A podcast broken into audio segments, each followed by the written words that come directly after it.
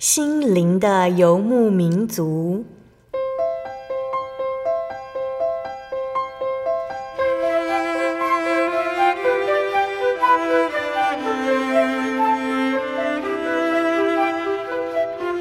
在这个谁都不管谁的后现代社会里，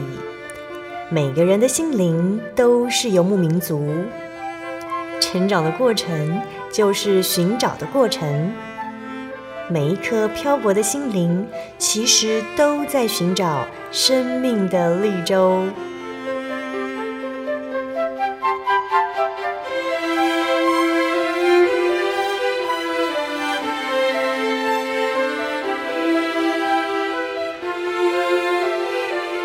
本节目由真耶稣教会台湾总会制作，欢迎收听。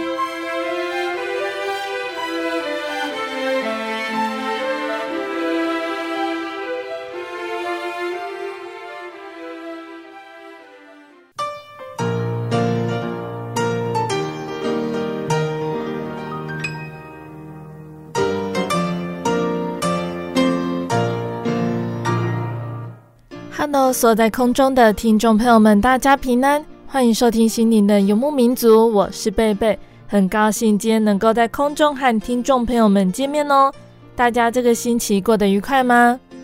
在节目要开始之前，贝贝想先和听众朋友们分享一段圣经经节哦。那这段经节呢，是记载在圣经新约的启示录一章十八节。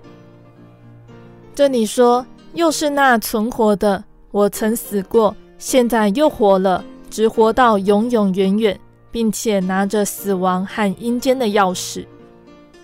亲爱的听众朋友们，我们一定有参加过丧礼哟，丧礼很令人悲伤，那一种结束了的感觉很难理解。我们所爱的人前一秒还在世上，下一秒就离开了。丧礼是我们向他们告别的方式。我们知道有一天会在天堂和他们重逢，但是少了他们还是很难受。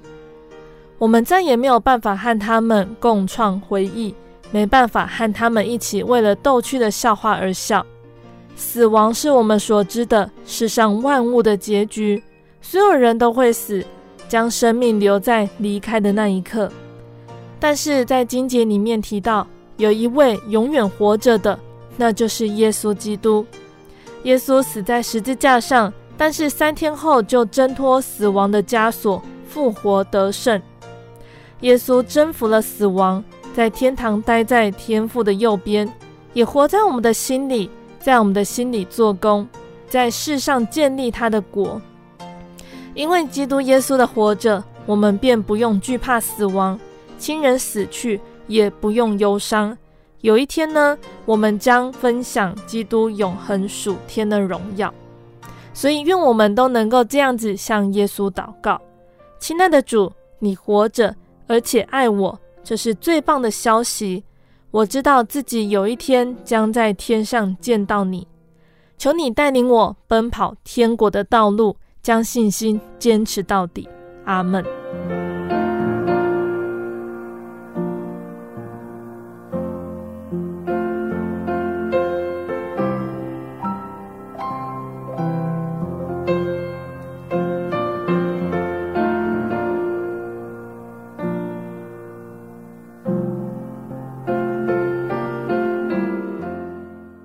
要播出的节目是第一千两百五十七集《小人物悲喜，慈神爱所引领我脚步》上集。节目邀请了真耶稣教会北台中教会的白群妹姐妹来分享她的信仰体验。那亲爱的听众朋友们，不知道大家是不是还有印象哦？我们曾经呢在二零二零年的三月份播出群妹姐两集的见证内容。那个时候呢，群妹姐分享的她的信主见证，还有她刚开始加入真耶稣教会这个大家庭，开始追求信仰的历程。那个时候的群妹姐觉得信仰的道路好波折，她的生活充满着考验，但是走过之后才会明白，这些都是神包装后的恩典。在一切事上，耶稣都鼓励她不要惧怕，要靠主刚强。那时候播出的集数是《心灵游牧民族》的一千两百一十八集，还有一千两百一十九集。相信有收听到的听众朋友们，同样也从他的见证中感受到耶稣的慈爱和同在。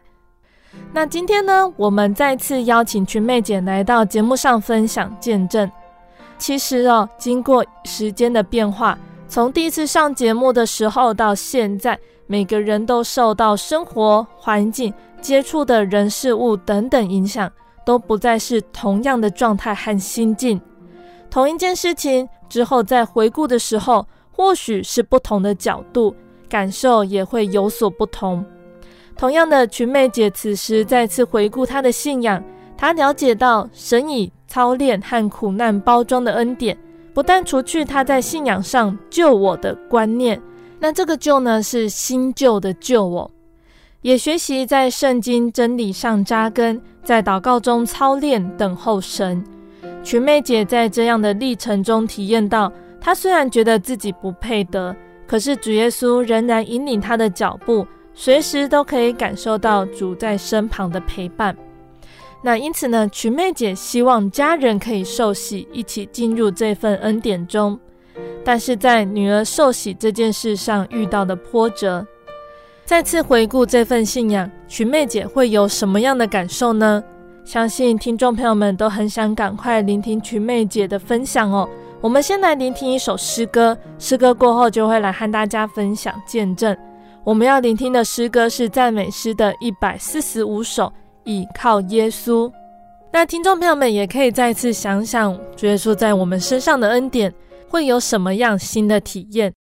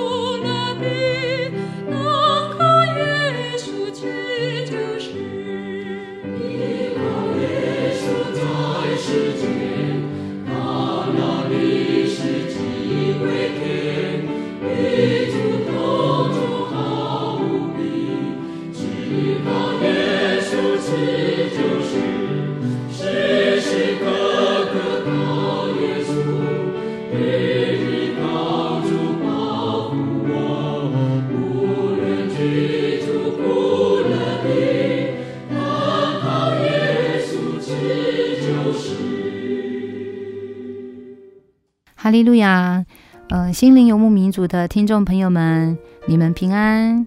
我是白群妹，目前呢都在北台中教会这边聚会。那非常感谢天上的神，主耶稣基督赏赐了今天的美好的时光，让小妹呢能够再一次的到心灵游牧民族这边分享小妹在信仰的呃历程上面。有着就是神的恩典，还有主耶稣怎么带领我在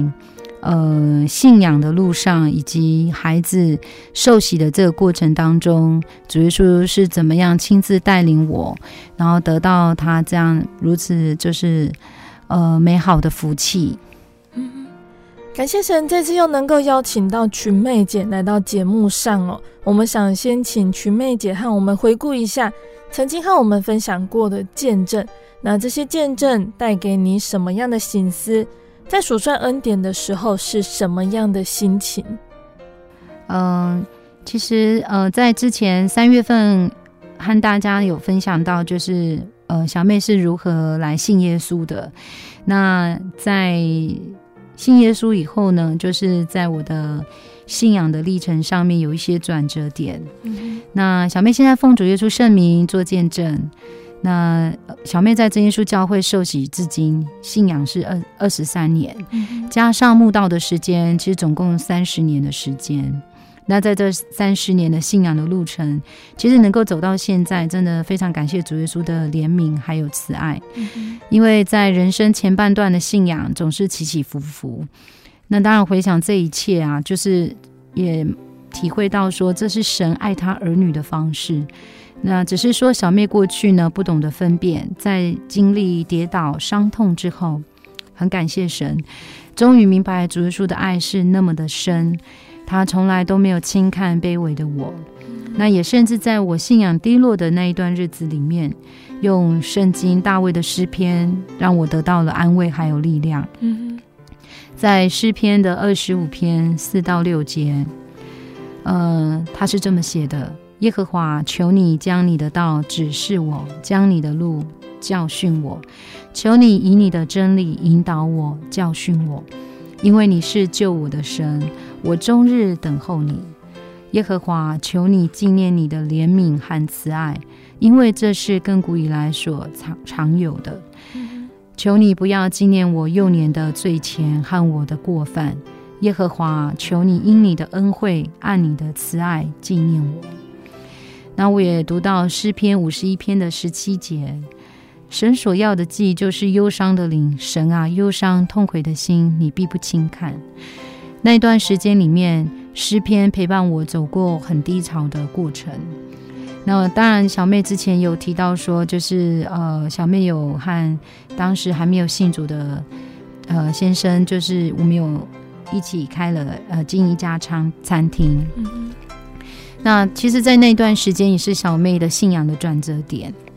因为呃，我记得那时候在我餐厅开业的隔年，那是那时候刚好是冬天的时候，那我我的三哥就突然离世，嗯，这个打击呢，其实让小妹的忧伤就是不断的一直闷在心里头。那也想到传道他在丧在丧礼的时候。我记得他讲到了一段经节，《传道书》七章二节：“往遭丧的家去，强如往宴乐的家去，因为死是众人的结局，活人也必将这事放在心上。”于是小妹其实就开始担心家人的信仰，还有我自己与神的关系，也是这样子，就是让我开始想，我自己对所信的神到底了解多少。我生命当中的追求又该如何抓住神，还有兼顾我属世的生活，要怎么样取得平衡？那呃，其实，在那段时间里面，很感谢神哦，就是因为有这样子的一个过程，让我开始省思我自己与神之间的关系。那我也开始利用，就是餐厅营业中间休息时段，我会祷告，然后看圣灵月刊。然后那段时间也是小妹第一次，就是尝到就是属灵生命被滋润的时候。所以其实，在那一段时间里头，虽然说三年之后餐厅收掉，但是神的恩典真的非常非常的多。因为那段时间里头，小妹的信仰，呃，刚好是在一个转泪点。那我觉得也很奇妙，就是。神也知道我的软弱，所以那时候呢，常常安排教会的传道长职，还有许多弟兄姐妹，他们会来到餐厅里面，就关心我。还有我那时候，我先生有在慕道。那那时候呢，西屯祈祷所刚好刚成立的时候，也就是现在的永福教会。嗯、那因为餐厅的地点在逢甲，那离永就是离那个西屯祈祷所比较近。那我很感谢神哦，在那段时间里头，就是有很多的同龄关爱我，然后尤其是特别想念一群，就是呃，他们都是一样，都是原住民哦，他们都非常的关心我，然后还有其实呃，西屯祈祷所的弟兄姐妹们，他们也都非常的呃，常常鼓励我，那他们的笑容呢，也给予小妹很多的温暖还有帮助。那到现在，我都还会想到这些神那时候预备的天使们，让我在信仰上面能够重新有了力量。那感受到我的信仰并不孤单，也求主耶稣能够纪念他们的爱心还有接待。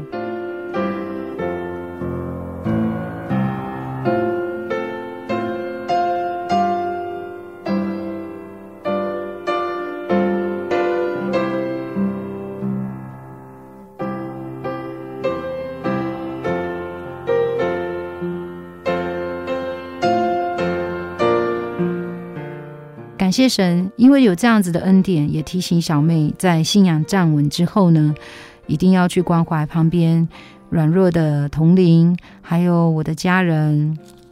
所以，其实当小妹在数算，就是二零零九年到二零一九年，哦，主耶稣所预备的这个道路的时候，我真的觉得，嗯，非常的奇妙。那每一步的脚印都有他的旨意。那。主耶稣让小妹用生命去体验他的存在，还有他的权柄。那不只是只是单纯只是信仰的寄托，因为过去的信仰可能都还是停接停留在呃吃灵奶的阶段，然后觉得就是呃反正遇到任何事情就祷告，然后呃其实也没有真认真的去思考说可能这中间过程中有自己应该要调整的部分，所以呃那一段时期算是。小妹信仰的启蒙，那在二零零九、二零一九年这十年当中，其实有很多很多事情在我的生命历程当中发生。我回头去看，其实看见神就是在指引我要走在他的道路上。因为这过程中其实有发生了蛮多的事情，也是主耶稣亲自带领我去经历那些过程。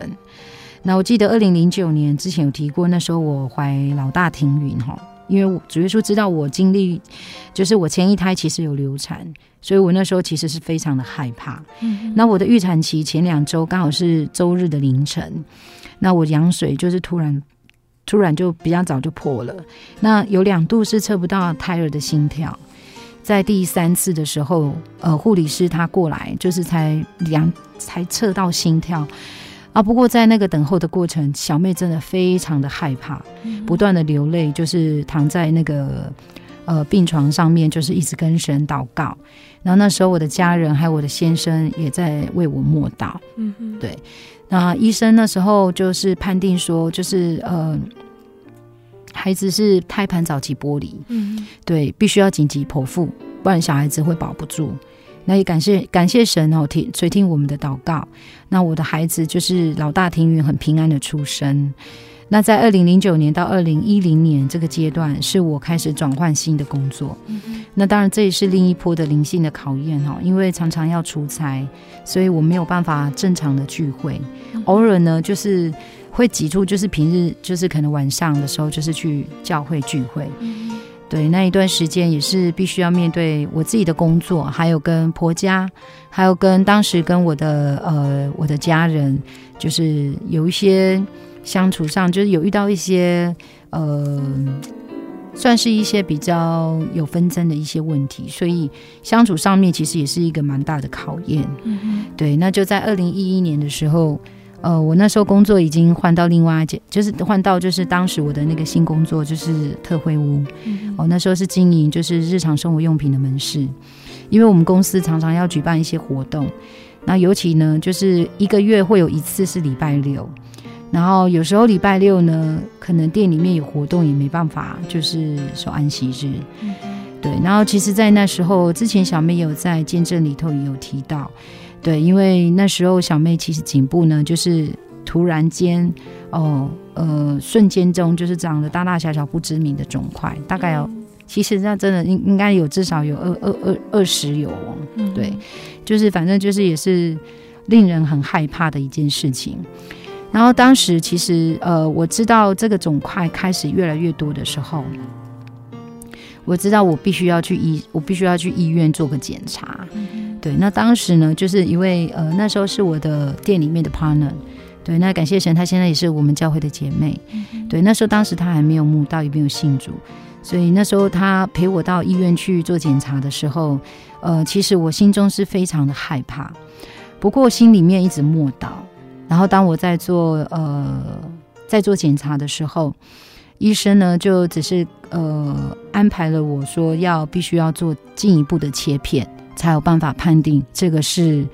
呃，到底是什么东西。嗯、对，那后来我回去之后，呃，其实我当时是很淡定，可是，呃，我我可以感受到，其实我的 partner 就是，呃，现在是我的，呃，现在应该是廖姐妹了。哦、嗯，对，廖姐妹。那时候廖姐妹呢，她呃。他不知道怎么帮我，但是他也跟我提说，如果我需要的话，他会陪我一起去看医生。然后我可以感受得到，就是他对我的关心，因为我们的感情就像亲姐妹这样子。那等我回去之后，我就把我的门就关上，我自己在那里悔改祷告。然后我自己呃，知道自己可能因为没有，因为换了这个新工作之后。没有谨没有谨慎，然后也没有就是嗯呃，就是把我我是个基督徒，我必须礼拜六去守安息日这件事情，就是呃跟我的主管说。嗯。所以当时我在祷告上就是有特别求神怜悯，那很感谢神哈，主耶稣真的垂听人的祷告，那他也医治了我的病痛，我甚至也没有到医院去做切片检查，嗯。就是连续祷告了三天，神就医治我。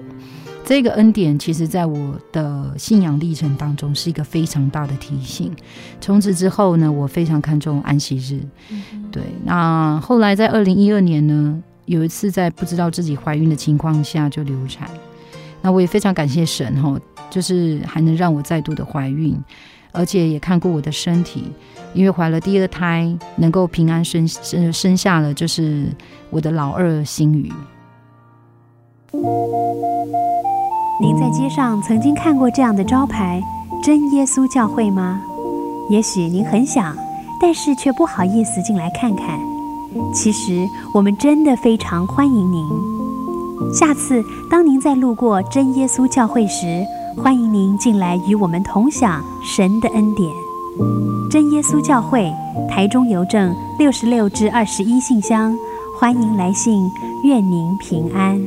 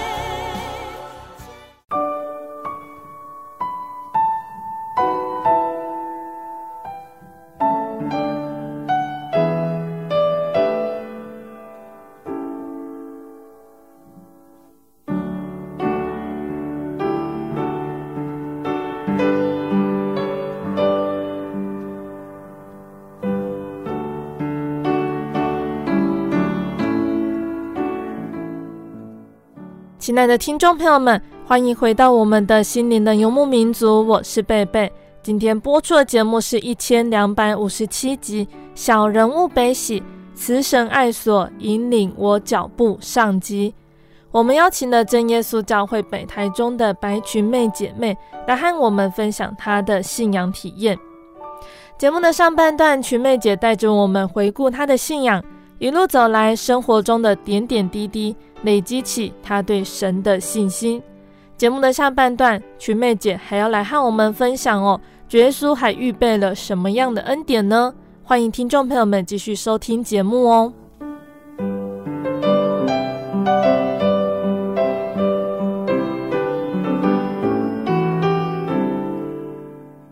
那其实回顾到二零一三、二零一五，也是我之前有见证提到说我的母亲生病的这件事情。嗯、其实那段时间里面，神真的是我的避难所，是我的力量，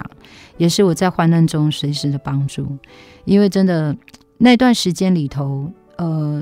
应该算是我跟神之间的关系非常亲密的时候。嗯、因为只有一个人照顾母亲，其实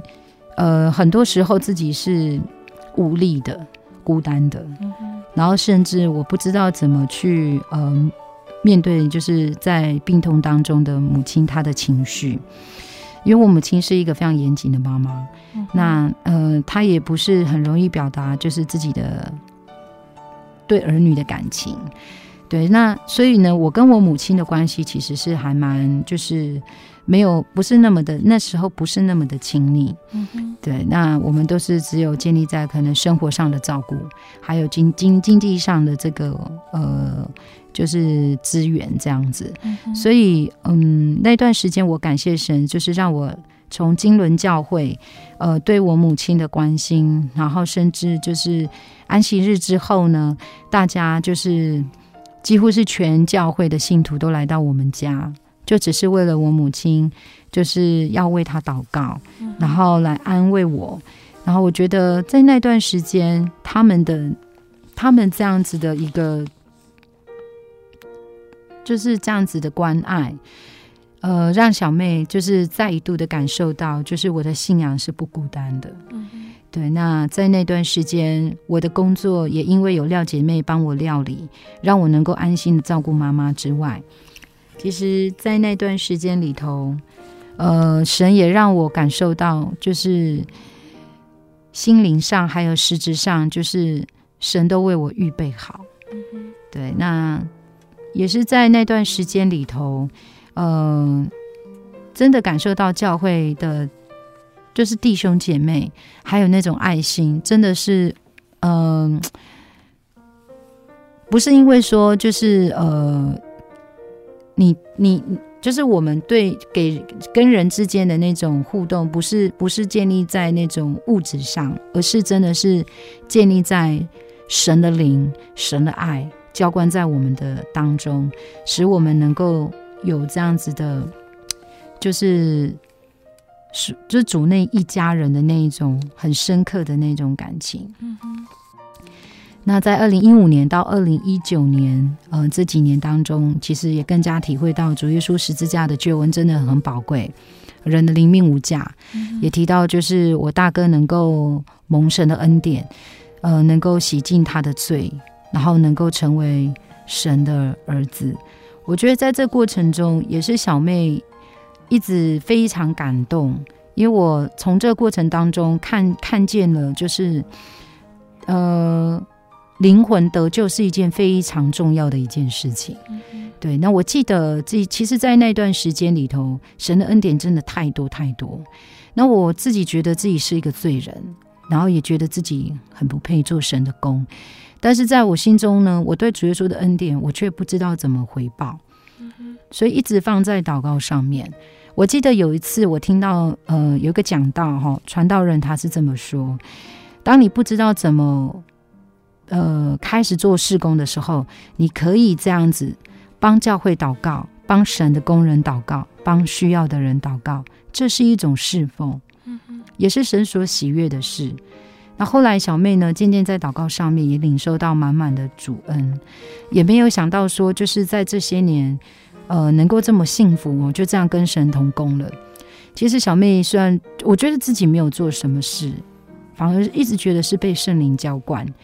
因为是圣灵一直带着我，就是能够去传福音，然后我看见我身边的人需要这个救恩。然后这份喜悦呢，还有感动，真的是超过就是在世上所得到的这些，呃，不管是名利还是甚至是钱财，我觉得这个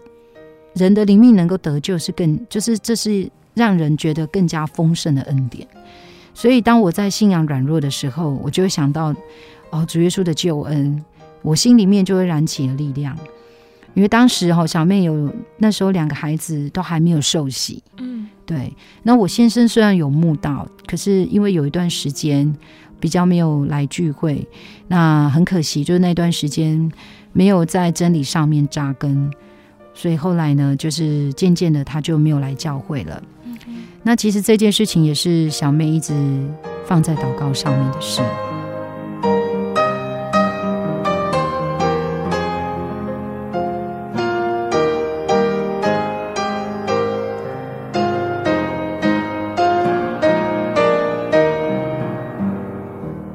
当然，这十年当中，神一路预备在我前头引领。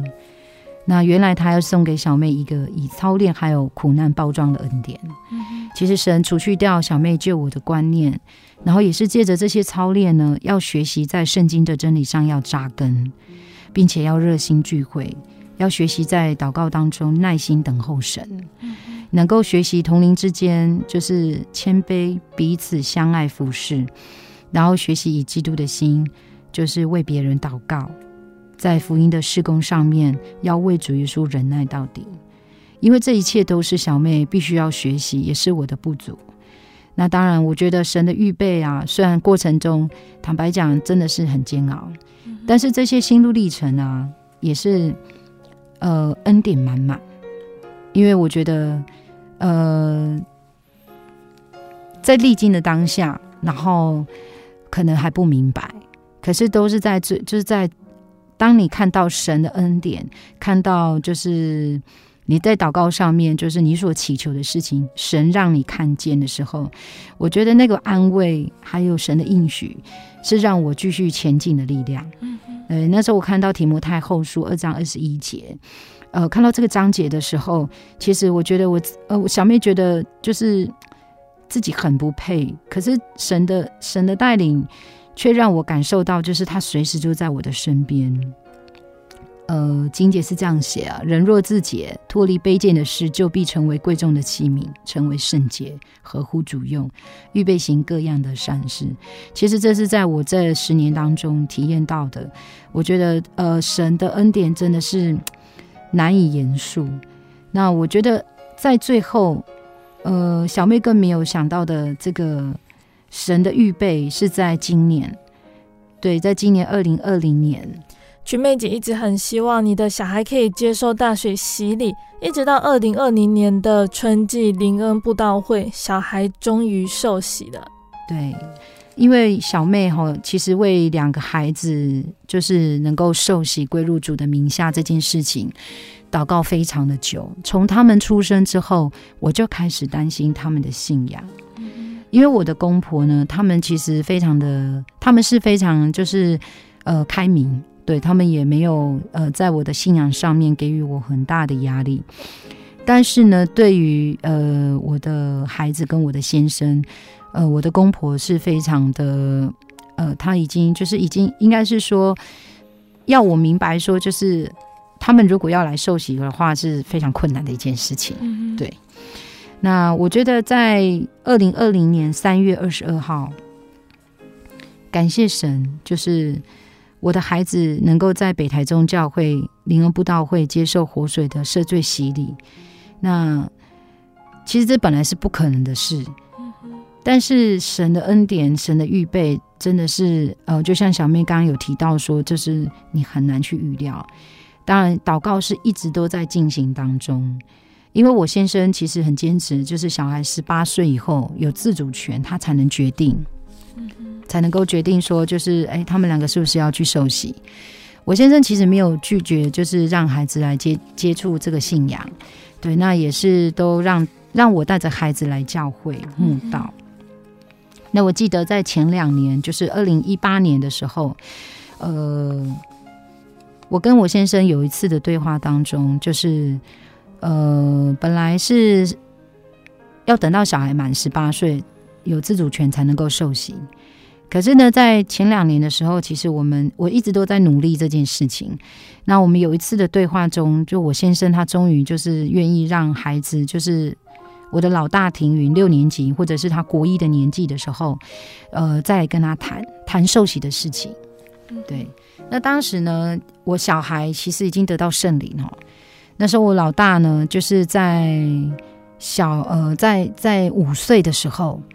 他五岁的时候。就是主耶稣就赏赐他宝贵的圣灵，那这也是我非常感谢神的恩典，因为在家中只有我一个人是主内的。那那时候小孩子这么小就得到圣灵，其实是神就是给我很大的安慰，让我在这个家中能够有这个孩子的陪伴，一起祷告。那那时候呢，剩下我的小女儿还没有得到圣灵，于是我不断的向主耶稣祈求。大概有连续两年的时间，呃，也就是从二零一八到二零一九年底哈，其实呃大概有两年的时间，我真的都是呃有跟先生提到说我要帮孩子报名受洗这件事，嗯、但是我先生一直都没有回应我，对，那也是直接跟我就是拒绝啦，好，直接拒绝，对，那当然小妹心情是很失落。我跟先生的关系就是，呃，也因为这几年开始热心聚会，其实有一些，我先生开始有一些反弹，嗯，对。那我觉得感谢神是让我能够借着祷告，就是一直凭着单纯的信心坚持，就是要守安息日，然后带孩子来慕道，不论遇到任何的困难，我都希望能够坚持，就是要来聚会。那当然，先生也因为这样子看见我的，看见我的坚持。那也没有阻挡我，只是说在跟他的关系上面，其实我们变得比较焦灼。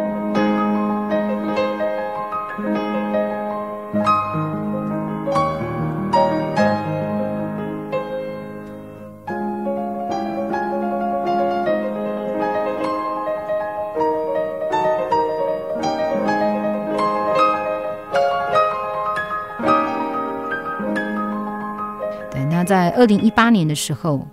也是我向神祷告，呃，因为庭云已经得到圣灵，那那时候，呃，庭云是国小三年级，那时候呃国小三年级了，那我的小女小女儿呢，呃，那时候新宇那时候她才小学一年级。对，那时候呢还没有得到圣灵。对，那时候呃，我就跟神祷告说，如果小女儿心语她能够得到圣灵的话，小妹要再帮孩子报名受洗。但是没想到，就是在二零一八年的时候啊，呃，秋季灵恩布道会的时期间，真的很奇妙。就是黄长老他表示说，我小女儿祷告有圣灵的感动。嗯，对，是一直到那中间过程中，我们也一直就是。呃，我跟孩子就是还有几个很要好的姐妹，我们也都一直在为小孩的能够得到圣灵这件事情而祷告。那一直到二零一九年一月十九号安息日的祈求灵恩，呃，经过杜传道，当时呃注目北台中教会的杜传道，那他和长子就确认说，哎哎，新宇真的得到圣灵了。对，然后呃后来我又等到了二零一九年。北台中教会秋季灵恩布道会的时候，也就是经过了一年的时间，经过了一年的时间，嗯，那小妹呢，心中又再度燃起，一定要跟先生就是提出，就是为两位小孩，呃，报名受洗的这件事情。对，然后或许是因为小妹就太期待受洗这件事。然后我好像没有反省我自己，就是啊、呃，因为我前面有提到说，我跟先生的关系就是有点焦灼。嗯、那我没有去呃，就是在这件事情上面先反省自己，应该要先以温柔和睦的呃态度哦，要和先生好好的沟通。因为其实我一开始的态度是蛮蛮坚硬的，因为我认为说受洗是非常重要的一件事情，因为那时候很热很火热嘛，然后觉得说。呃，就是不论怎么样，就是不能退让哦，一定要就是坚持，就是帮小孩受洗这样子。可是我没有顾虑到就是先生的感受，然后加上我先生的个性是很固执的，他不太容易改变，就是先前已经讲好的事情。嗯、那一所以导致说我们两个的谈话的过程中，并没有达到共识。然后反而就是差点引引起就是我们婚姻的这个风波。嗯嗯。那当时小妹其实心里很难过，因为我觉得说啊，主耶稣你已经答应我了，你已经让就是连新宇啊，他就是现在，因为那时候他小学一年级嘛，我想说啊，新宇他也得到圣灵了，那现在两个孩子都有圣灵，那呃，就代表说，就主耶稣他也应允了我的祷告。那我应该就是，应该说在报名受洗这件事情上面，应该是会很顺遂才对。然后，但是，呃，我就一直，当然还是放在祷告上面了。然后当时宣道就是，呃，心怡姐那时候就，呃，安慰勉励我说，你要不要跟北台中教会的，就是啊杜鲁明传道，就是跟他聊一聊这样子。然后就勉励我，然后当时我记得很清楚，就是呃在电话当中，就是跟传道有提到，就是我跟我先生谈到孩子要受洗的时候，我们有一些言语上的这些，就是不是那么的愉快。嗯，对。那传道呢，他就勉励我说：“感谢神，你先生没有阻挡你和孩子来教会，也没有逼迫你们，你应该要以和睦，然后尊重对待你先生。”既然他已经答应你哪个时间小孩可以受洗，你就要为这个家庭祷告，为你献身祷告。若是能全家受洗，也是神所喜悦的事。其实听完传道这样子勉励，小妹心中的大石头就放下了，似乎更明白说为什么神没有让我能够顺利的，就是取得先生的赞成。那我觉得感谢神借有传传道的这一席话，哦。我重我重新检视我自己，然后还有我跟孩子在祷告上面还有什么应该要去努力的，然后甚至呢也要采取实际的行动，那才是神所喜悦的事。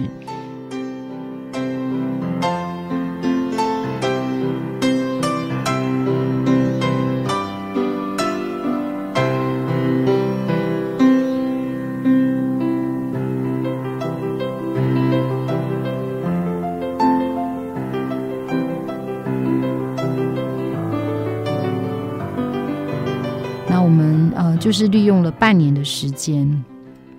在这半年的当中，我不断为我们夫妻和睦的事情祷告，然后也和孩子约定好，我们每天一定都要读经。那在早晨的祷告呢，我们也一定要呃要做到。那感谢神真的动工，那先生对我的态度真的转变很多。然后其实那一段时间，就是真的感受到祷告的功效。那呃，先生他也一直在观察，就是孩子的一些行为。然后有时候在家里面，他会偶尔试探性就会问小孩啊，就是诶物质还有聚会的选择题。然后先生其实也慢慢发现说，就是孩子他们对于这份信仰的热忱，就是还有在祷告上面这件事情。哎，真的是，哎，他们是真的有看重这个信仰。嗯、那只是说，越接近二零二零年，就是春季灵恩会的时候，那时候小妹啊，就是不知道为什么心，就是心心里就是开始，呃，这个信心开始动摇。我不确定说，就是要不要跟先生提出，就是要孩子受洗这件事，因为我觉得，哎，先生好像在。呃，和我的相处上面，还有就是对待孩子这个信仰，好像没有那么的，就是敌对。那我想说，嗯，那如果说在这个时候提出要受洗，会不会影响就是我们夫妻之间还有亲子之间的关系？然后我就开始担心了。那突然间就没有信心，就是要去问受洗的事情，然后就只有把它放在祷告上面。啊，殊不知神的计划还有他的旨意，真的是令人难以预料。因为在今年二零二零年的时候，就大家都知道，就新冠肺炎的疫情，哦，那时候开始从中国大陆就是开始扩散。那只是说，当时台湾还没有像，就是呃，过年之后那段时期，就是这么严重。嗯。对，那我记得应该是在过年后两周，嗯，小妹在祷告当中，不知道为什么，就是一直觉得很难过。呃，因为其实很感谢神，就是虽然小妹就是不知道怎么为主耶稣做工，可是，在那几年当中。一直把呃教会的福音事工，还有就是呃能够还有一些就是可能知道比较软弱的同龄，还有我自己的家人。那其实小妹，我觉得呃神好像一直在小妹的祷告当中，就是让我能够呃能够做这样子的代祷侍奉。其实那种感受真的是非常的。奇妙也非常的深刻，然后所以在那段时期，小妹在疫情还没有这么严重的时候，不知道为什么祷告当中就开始一直觉得很难过，那我就开始担心说，这个疫情不知道会不会影响到台湾，然后甚至到甚至蔓延到其他的国家，因为那时候呃，像现在巴西啊、美国啊，还有就是。呃，其他就是欧洲国家，其实现在是非常严重的，嗯，对。可是，在那个时候，其实都还没有扩散到那个地方去。然后我就开始担心说，就是教会会不会因为这样子，呃，聚会就受到了影响。然后就呃，就这样子就想到说啊，对，还有很多慕道朋友，还有很多没有信主的家人，然后。不知道这个救恩的门会不会越离越远，然后在那段时间的祷告当中，也会想到自己的小孩还没有受洗，然后因为人无法掌控自己的生命，然后尤其那个时候离呃报名受洗的截止日期，其实只剩下一个礼拜，嗯，对，只剩下一个礼拜。那当然，其实这。在灵恩会前，小妹其实就一直有在把受洗的事放在祷告上，只是说，因为小妹那时候突然间没有信心，那后来是因为发生了这个疫情的时候，小妹在祷告上面又开始就是好像觉得好像要警醒祷告这件事情才可以，于是呢，我就呃剩下就是报名受洗日就是只剩下一个礼拜。我就跟小孩说，就是我们要为受洗的事，还有教会福音事工，我们要精心祷告。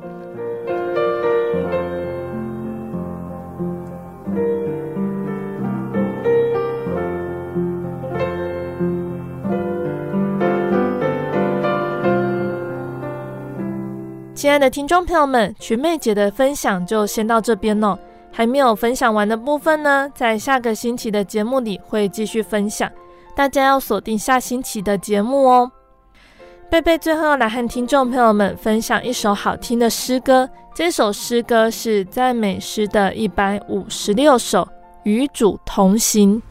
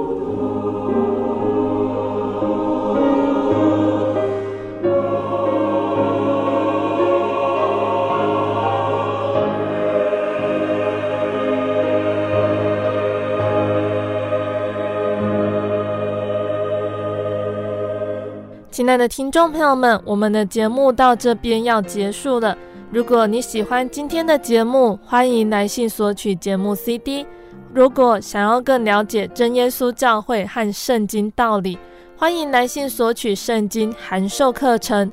来信都请寄到台中邮政六十六支二十一号信箱，台中邮政六十六支二十一号信箱。或是传真零四二二四三六九六八零四二二四三六九六八，谢谢你收听今天的节目，我是贝贝，我们下个星期同一时间再见喽。我的心是一只鸟，飞行介于黄昏与